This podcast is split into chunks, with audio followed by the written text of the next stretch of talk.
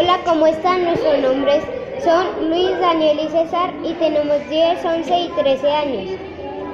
Y hoy les vamos a contar una historia inspirada en Usme. ¿Sabían ustedes que la palabra Usme significa nido de amor?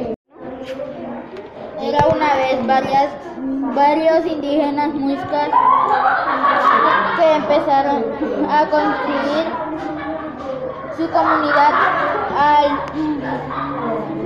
al alrededor de las montañas, pero a través de los años empezaron a llegar los Era una vez varios indígenas muiscas que empezaron a construir su comunidad alrededor de las montañas, pero a través de los años empezaron a llegar los españoles y con ella muchos problemas, peleas por el territorio y y combates los indios muiscas decidieron rendirse pues no tenían armas para defenderse y no conocían. la tecnología sí que empezaron a hacer, a darle todo el oro que tenían pensando.